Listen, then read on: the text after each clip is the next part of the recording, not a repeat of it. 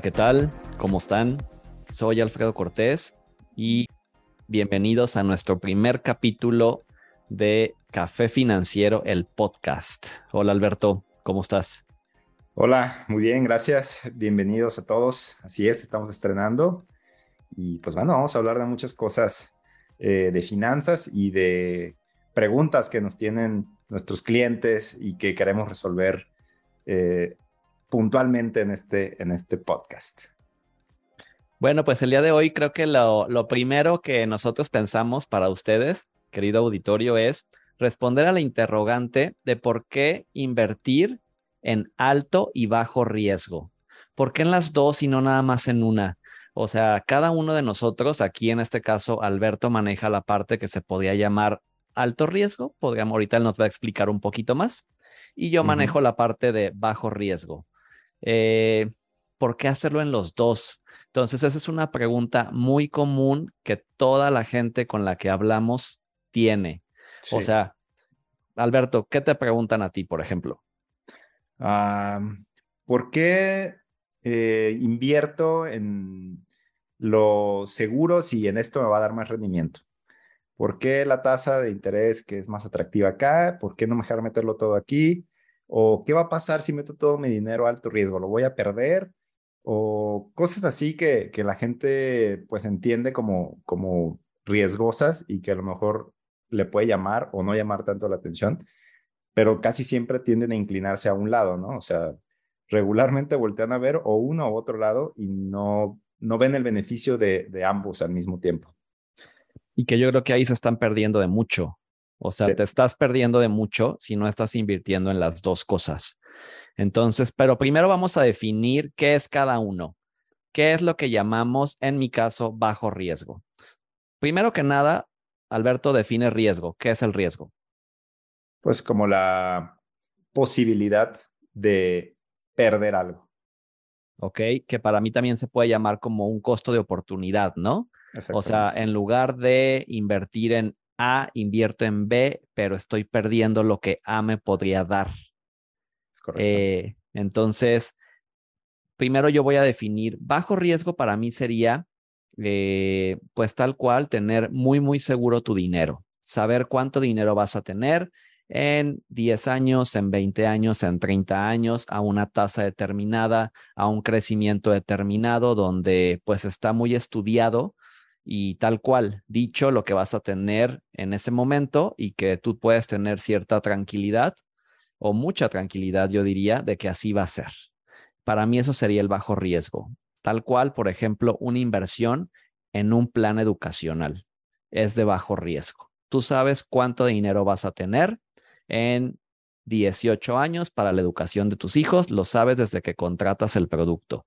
Sabes exactamente si te va a alcanzar o no para, por ejemplo, el TEC de Monterrey o la UP, ¿no? Ahora, ¿cómo definirías tú el alto riesgo? Alto riesgo es, eh, pues tal cual lo dice la palabra, ¿no? Buscar más allá. Es decir, ir a ver si puedes eh, generar más de lo que te ofrece, por ejemplo, una tasa de interés eh, estándar aquí en México, ¿no? A lo mejor eh, poner en, en ese, vamos a llamarlo así, en esa variabilidad, en ese entorno un poquito más, a lo mejor voy a decir la palabra hostil, es decir, que se pueda mover un poquito más para arriba o para abajo, pero que obtengas una mayor recompensa porque hay una, una máxima de las, de las inversiones que es a mayor riesgo, mayor recompensa y obviamente también mayores pérdidas, ¿no? Entonces, yo lo definiría así, como el hecho de eh, poner tu dinero en algo que involucre o que te dé esa oportunidad de generar más o de incluso generar menos. Creo que ese es un punto muy importante, ¿eh? porque fíjate que yo me quedaría con esto que dices de existe este paradigma como de a mayor riesgo, mayor rendimiento, que puede cumplirse la mayoría de las veces. E históricamente así ha sido, pero también hay momentos en los que han pasado muchos años y que no ha habido este crecimiento, ¿no? En X fondo, o sea, finalmente es un riesgo, tal cual, es un riesgo más alto. Sí, justamente estamos en un proceso así, ¿no? Estamos en una etapa en el que la renta variable o la, la pues vamos a llamarlo, el riesgo alto, está pagando o incluso está dando rendimientos negativos, ¿no? Entonces, en este momento las personas que están invertidas ahí están obteniendo pérdidas, por así decirlo, o, no están generando ninguna tasa de interés. Claro, y por el contrario, cuando inviertes en bajo riesgo, pues en este momento, pues tú sabes que tu dinero ahí está, está seguro, está creciendo. Y ayer, justo ayer, me decía este, una persona, es que yo ahí estoy viendo que por lo menos mes a mes está subiendo 200 pesos. 300, o sea, está subiendo, está subiendo. Y pues eso te da cierta tranquilidad, ¿no? O sea, como que tú ves que tu dinero está creciendo. Mientras que por el contrario, cuando tienes en alto riesgo, me decía, es que ahorita veo que tengo, no sé, 10% menos. Yo no sé cuánto, yo ni siquiera ya me he metido a mi app, este, donde tengo las inversiones en, en, en la bolsa, como para ver cómo van, porque sigo la recomendación de mi hermano de que no las vea, ¿no? Y justamente ese es uno de los argumentos, de los primeros argumentos que podemos dar y responder a esa pregunta que hicimos al inicio, ¿no? Eh, si tú tienes ambos, ambos lados, no dejas de ganar de ninguno de otro. A lo mejor ahorita, como lo bien decimos, está bajando la renta variable o la, la, la parte de riesgo, de alto riesgo, pero la otra parte te equilibra, ¿no? Y es como, como encontrar un punto de equilibrio entre ambas. Entonces, para mí ese sería uno de los principales argumentos de por qué no me enfoco solo a uno o solo a otro. Pues porque en ambos vas a obtener un contrapeso, por así decirlo, en el momento en que las cosas o vayan muy bien, pues la renta variable te va a dar, o las cosas vayan muy mal, no es que ahorita estén muy mal, pero están en un entorno pues distinto, un entorno algo complicado, vamos a llamarlo así, y pues es donde equilibra, ¿no? Donde hace ese contrapeso. Y ahora, ¿qué instrumentos, por ejemplo, eh, serían de bajo riesgo y qué instrumentos serían de alto riesgo? Voy a comenzar. Eh, los instrumentos de bajo riesgo son, por ejemplo, aquí en México los CETES, que son los certificados de tesorería, que es como el, la forma de inversión más segura que hay, ¿no? Aquí en el país. Eh, por ejemplo, en Estados Unidos son los bonos de la tesorería de Estados Unidos, que también te dan, no sé cuánto están dando ahorita, pero a veces era 0.5 o nada, ¿no? O sea, nada. Prácticamente. Eh, los seguros, por ejemplo, es un instrumento de bajo riesgo porque tú puedes contratar una póliza en un instrumento como los dólares, en una moneda segura, que normalmente tiende a ir a la alza, o puedes contratarla en UDIs, que es unidades de inversión, y las UDIs crecen con inflación. Entonces tú garantizas que el dinero va a crecer con inflación. Y como prácticamente es un hecho que siempre vamos a tener inflación, eh, y ahorita más que nunca estamos arriba del 7, pues tu dinero siempre va a ir para arriba. Entonces son instrumentos de bajo riesgo. ¿Cuáles serían los instrumentos de, de alto riesgo? Bueno, el de, el de excelencia, pues la bolsa de valores. El, el, más popular, entre llamarlo así, porque realmente aquí en México no es tan popular la bolsa de valores, pero es el que por excelencia se conoce como de, de alto riesgo. Eh, también existen otro tipo de instrumentos, como puede ser a lo mejor una inversión en bien raíz, por ejemplo, yo también lo consideraría de más alto riesgo. A lo mejor eh, puede ser criptomonedas, que ahora se han vuelto muy famosas. Ah, pudiera ser también, no sé, el tema de buscar un eh, fondo de inversión, no necesariamente en bolsa, sino un fondo de capital privado, que a lo mejor invierte en diferentes proyectos. Ahorita hay muchas opciones, pero eso ya implica, obviamente, una mayor, eh, un mayor riesgo, ¿no? Una mayor, pues por así decirlo, pones a tu dinero a expensas de, de diferentes factores y tiende a tener un poquito de mayor riesgo. Y creo que ese es un punto que siento que aquí en México no se comprende muy bien, ¿no? Como, como que pensamos que, que, por ejemplo, no sé, los fondos en donde te pueden ofrecer super tasas de rendimiento y que te dicen que son garantizadas. O sea, mientras todo marche bien, pues claro, te pueden, te pueden pagar las tasas, pero aquí yo diferenciaría los esquemas Ponzi, que son los fraudes, mucho ojo financieros con los fraudes, están a la orden del día. Tan solo en la última semana dos clientes me hablaron para preguntarme si invertían en X lugar y cuando me empezaron a platicar detecté que era un fraude. Luego haremos otro episodio de eso. Eh, y por otro lado, eh, pues tasas arriba, yo diría, no sé tú qué opines, tasas arriba del 7, 8%, máximo 10, si se me hace ya una tasa que, que te prometan más del 10, yo lo llamaría de alto riesgo, ¿no?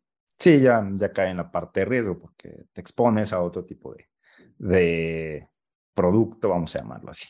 Y de variables, ¿no? O sea, como que algo puede pasar y que la empresa no esté, que no salgan bien las cosas, que no, te, que no estén reguladas por una institución financiera, que, por ejemplo, las startups que son muy famosas hoy en día, invertir en una startup, eh, pues la verdad es que sí, te pueden dar muy buenos rendimientos y, yo incluso el año pasado invertí un poco en, en, en algo así, pero finalmente está a expensas como de, de una persona, o sea, que estas personas hagan bien las cosas y que te den un rendimiento que, que te están prometiendo, ¿no?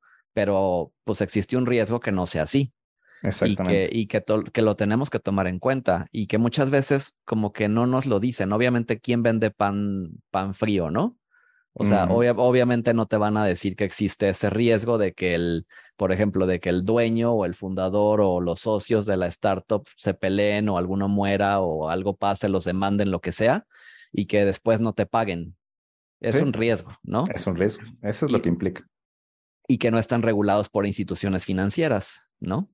Sí, o sea, yo diría de, todos estos instrumentos, obviamente hay, hay, niveles, ¿no? O sea, también, también dentro de la parte de alto riesgo podemos clasificarlos. Yo creo que lo más, eh, lo más seguro dentro de lo riesgoso es la bolsa de valores, ¿no? Porque son empresas altamente reguladas y que todos conocemos, por así decirlo.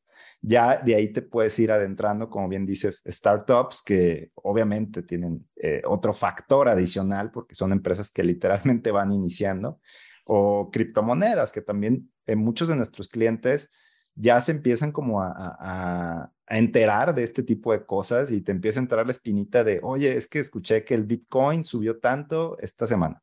Está bien, pero siempre y cuando sepas lo que estás haciendo, ¿no? No solamente eh, entrar por entrar, porque te contó el primo de un amigo. Eso es, eso es fundamental, que, que estés bien enterado de, de, qué estás haciendo y qué estás comprando, ¿no? En dónde estás metiendo tu dinero. Claro, y que, y aparte suena súper atractivo cuando está subiendo, ¿no? O sea, es que el Bitcoin está en 50 mil dólares. ¿Ahorita en cuánto está? Debe andar como en 25 mil. La mitad. Más o menos. O sea, imagínate si tenías ahí un millón de pesos, pues ahorita tienes 500, ¿no? Que por el contrario te pudo haber pasado lo opuesto, ¿no? O sea, tener dos millones, pero pues es un riesgo. Ese es el riesgo, exactamente. y ahora, ¿Cuál sería como el equilibrio aquí? Que una, una buena pregunta, ¿no? O sea, como, ¿cuál sería el equilibrio que podríamos encontrar entre estos dos instrumentos? Pues yo creo que depende mucho de, tu experiencia, de tu edad, de tu ingreso, o sea, de quién depende de ti. obviamente, si eres joven, puedes cargarte al lado de riesgo, si nadie, si no tienes hijos, y si no hay alguien que dependa directamente de ti, pues por supuesto que puedes voltear a ver más la parte de riesgo, pero empezar a formar, yo diría, esa base, ¿no? Esa base de patrimonio. Porque en la juventud, la realidad es que no pensamos en el, ay, ¿qué va a pasar si me pasó esto? Nos sentimos, yo creo que invencibles y que nada nos va a suceder, pero claro existe la posibilidad. Entonces, es un perfecto momento porque incluso, pues, dicho aquí, nos puedes decir, o sea, es muchísimo mejor iniciar joven a mi proyecto de retiro, por así decirlo, que iniciarlo muchísimo más tarde, ¿no? Claro, sí, totalmente. Y creo que creo que una combinación es lo mejor, pero sí, nosotros siempre recomendamos comenzar por el bajo riesgo, o sea, los, la parte segura, que tengas una garantía, que te protejas además, porque por ejemplo, cuando inviertes en instrumentos como los seguros, pues estás protegido por si tienes alguna incapacidad, que ya no puedas trabajar, pues finalmente eres el que...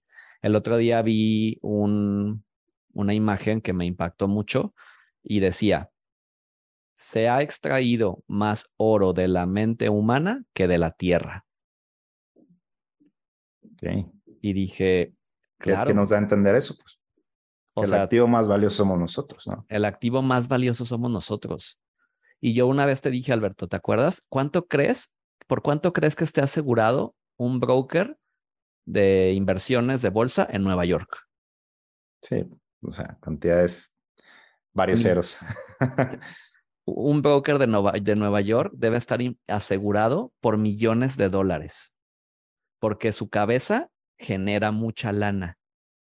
Entonces, siento que cuando comenzamos por ahí, por protegernos, por proteger esto, por proteger esto, pues todo, pues todo fluye mucho más fácil.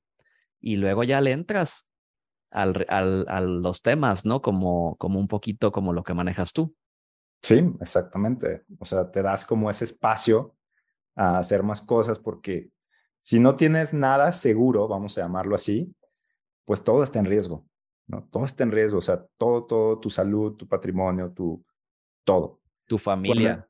tu familia. Te tienes hijos, o sea. Entonces, cuando ya tienes como esa tranquilidad, o sea, poniéndole un ejemplo muy burdo, eh, a lo mejor si yo no cierro la puerta de mi casa, pues no voy a dormir a gusto. ¿no? Mm, ya. Entonces, pues es igual, o sea, poner un cerrojito a, la puerta de tu casa y duermes más a gusto, ¿no? Esa es la base que tienes que tener. Ya de ahí partes hacia, hacia los siguientes pasos. Claro, ya después le metes todo el equipo de audio y las televisiones y... Ya después equipas la casa, exactamente. Todo. Sí, no, no, claro. Oye, qué buen ejemplo. O sea, imagínate que no tuvieras puerta en tu casa y ahí con todo. Puede ser que nunca te roben, pero pues, no sabemos, ¿no? No pago por ver, la verdad. sí. Oye, y para finalizar este primer capítulo, ¿qué podríamos recomendar como a, a las personas que, que nos escuchan y que dicen, ¿y cuánto en cada uno? ¿Cómo empiezo? Etcétera. Mm, digo, ah, podríamos dar un número, pero sí. Mm, pienso que cada quien tiene su, su caso.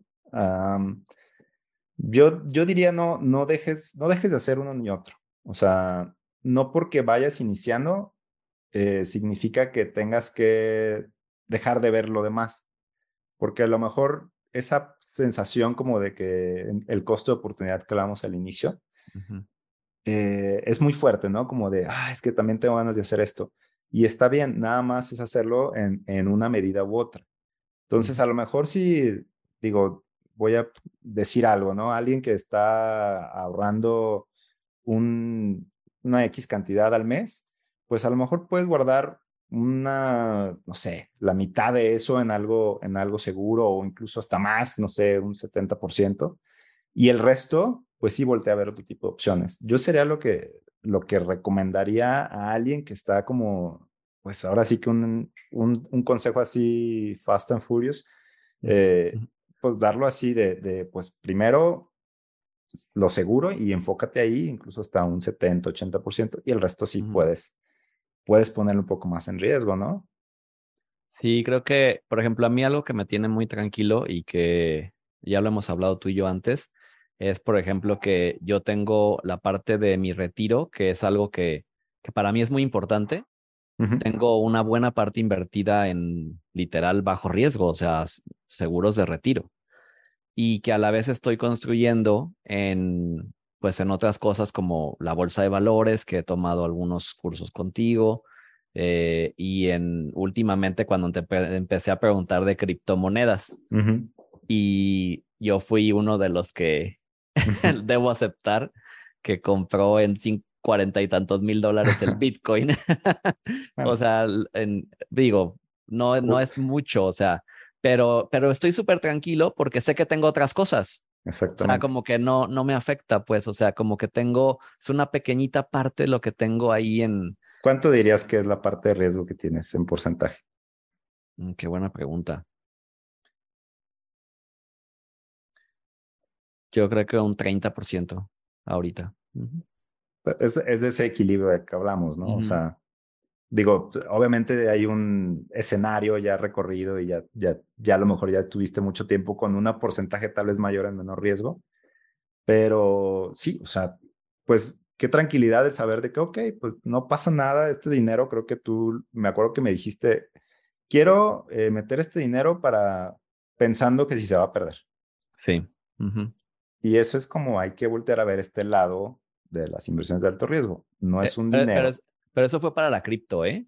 Ajá, exactamente. Sí, sí, sí. Para, para criptos, o sea, para muy, muy alto riesgo, no para solo, para muy, muy alto riesgo. Ah, sí.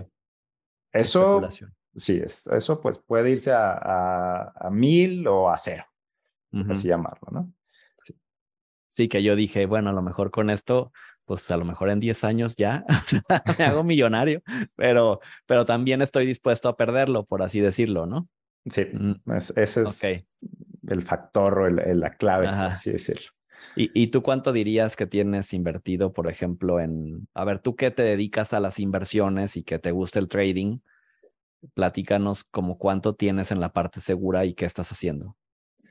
Yo diría que tengo entre un 40, casi 50% en riesgo y otro 50% en, en seguro.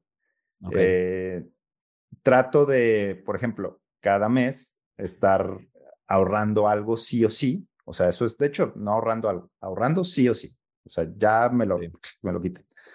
Y otra parte, pues trato de, de yo, de mi propia, de mi propio convicción, ¿sí?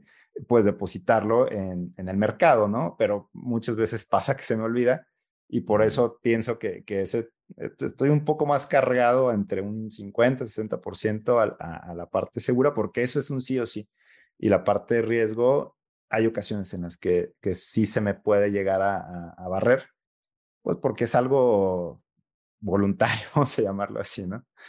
Claro, es como el, es como, yo lo pongo mucho con, como con una dieta, o sea, pues claro que quien no quiere a lo mejor estar súper sano y tener una buena salud, pero pues se te atraviesan los tacos y pues puedes caer, ¿no?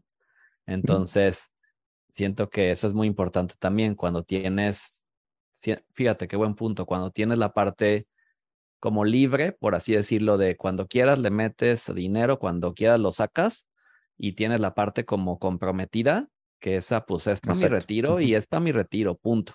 No lo voy a sacar y no puedo. No puedo, exactamente. Ajá. Entonces, es un equilibrio también muy bueno. Creo que luego podemos hacer otro de sí. capítulo de eso. Yo diría que es, que es otro argumento muy bueno de por qué mm. ambas cosas. Ya. Pues bueno, pues me parece que, que podemos terminar el día de hoy. eh, Gracias por escucharnos.